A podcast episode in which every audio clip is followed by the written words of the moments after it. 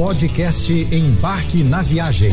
Fique agora com as melhores dicas, destinos e roteiros para sua diversão fora de casa com Naira Amorelli. A Europa é um dos destinos de viagens mais desejados por nós brasileiros. E já que nas últimas semanas muita gente me chamou lá no direct do Instagram, arroba embarque na viagem, para pedir algumas dicas para curtir a França, eu resolvi então trazer essas dicas para cá e aproveitar para falar ao longo dessa semana sobre esse país incrível que eu amo. A gente já começa por Paris com um passeio a pé pelo bairro que tem um passado boêmio e um presente residencial e muito elegante. Assim, é Saint-Germain-des-Prés. É aqui que você vai encontrar o antigo ponto de encontro de nomes como Simone de Beauvoir, Jean-Paul Sartre e Ernest Hemingway. Perca-se pelas ruas e observe toda a arquitetura única do lugar. As vitrines das patisseries espalhadas pelo bairro são uma atração à parte e uma tentação. Todos os doces parecem verdadeiras joias. Outro bairro que você precisa visitar com calma é Le Marais, o meu queridinho todo descoladinho, repleto de galerias de artes, restaurantes e cafés muito charmosos. Eu indico que você se hospede em um desses dois bairros, tá? Um de cada margem do Rio Sena, mas ambos muito bem localizados, com transporte para todo canto e o melhor, te dá liberdade de fazer muita coisa a pé. Se der tempo, inclua também uma visita ao bairro de Montmartre, a Basílica de Sacré-Cœur, o Centro Georges Pompidou, Galerias Lafayette, o fenomenal Museu d'Orsay, com um acervo riquíssimo, e obras de Degas, Monet e Van Gogh. Luxo, riqueza e beleza são as palavras certas para definir um passeio pelo majestoso Palácio de Versalhes e suas fantásticas áreas e jardins. E é esse um dos pontos turísticos mais visitados não somente da França,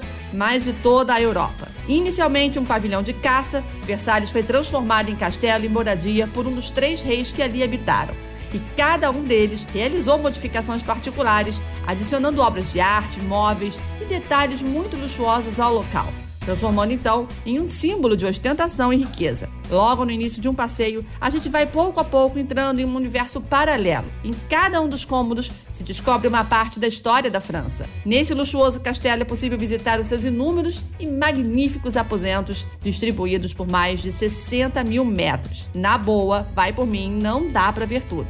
E como não ficar tonto com tantas obras de arte, detalhes em ouro no teto e nas paredes, lustres de cristal, pisos de mármore? Olha, tem que ter muito foco, viu? Mas atenção, guarde disposição também para uma visita ao parque e aos jardins de Versalhes. A beleza é tanta que Luís XIV considerava os jardins tão importantes quanto o palácio e queria que eles impressionassem os visitantes e estivessem à altura da majestosa construção e luxo do castelo. Não deixe de visitar também o Grand e o Petit Trianon.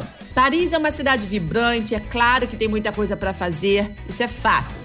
Mas se você tiver tempo, dê uma esticadinha por pouco mais de 60 quilômetros, pegue um trem e vá visitar o Palácio de Fontainebleau, um dos maiores palácios da França, declarado como Patrimônio Mundial da Unesco, é o único que foi habitado por todos os soberanos franceses do século XII ao XIX. O interior de Fontainebleau é ricamente decorado, o que nos transporta para a época em que ele era habitado pela realeza. No total, foram 34 reis, dois imperadores que moraram por lá ao longo de aproximadamente 700 anos e ajudaram a compor a decoração minuciosa e luxuosa que a gente pode observar nos dias de hoje. Do chão ao teto, nas colunas, pinturas, esculturas, móveis e objetos de decoração, é impossível não ficar deslumbrado com o luxo e a riqueza de detalhes. Para entrar no clima, você pode até alugar roupas de época para passear pelos cômodos e tirar fotografias com trajes bem peculiares. Mas além do castelo, você também pode fazer um agradável passeio por seu exuberante parque e seus jardins em estilo inglês e francês, em uma área total de 130 hectares. A combinação do maior rio da França com vilarejos, castelos, igrejas românicas e paisagens verdes faz do Vale do Loire uma viagem de sonhos.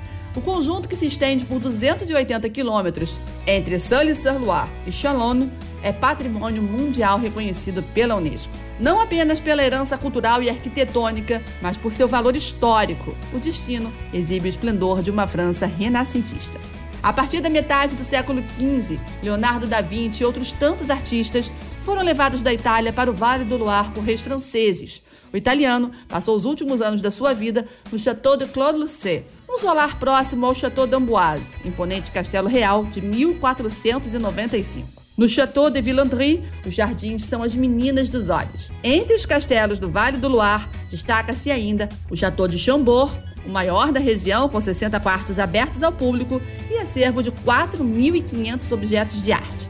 A escadaria da Revolução Dupla, uma engenhosa criação de Da Vinci em espiral, permite que duas pessoas subam por lados diferentes sem se cruzar. Pelas terras que o rio Loire atravessa, estão mais de 20 castelos para se visitar. Então, uma boa pedida é passar ao menos uma noite e um dia completo na região para aproveitar melhor. Você ouviu o podcast Embarque na Viagem.